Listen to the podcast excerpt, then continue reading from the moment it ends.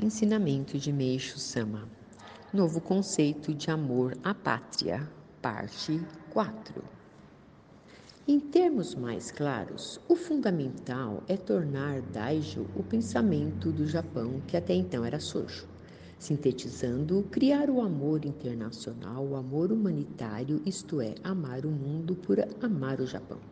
Atualmente, tudo está se tornando universal e internacional, e as aspirações independentes e transcendentais já se tornaram sonho do passado. Consequentemente, em termos concretos, o amor à pátria daqui para frente deve consistir, antes de mais nada, em tornar segura a vida dos nossos irmãos.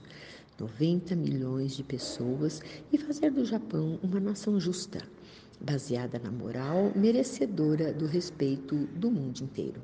A propósito, existe o problema do rearmamento que está em ativa discussão.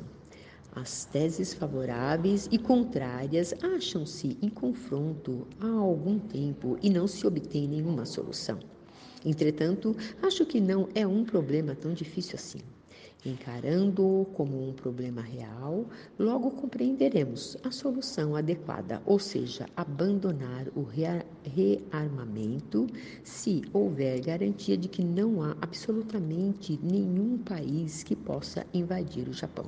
Caso contrário, fazer uma defesa de acordo com a capacidade do país. 3 de dezembro de 1952 tirado do livro O Alicerce do Paraíso, volume único.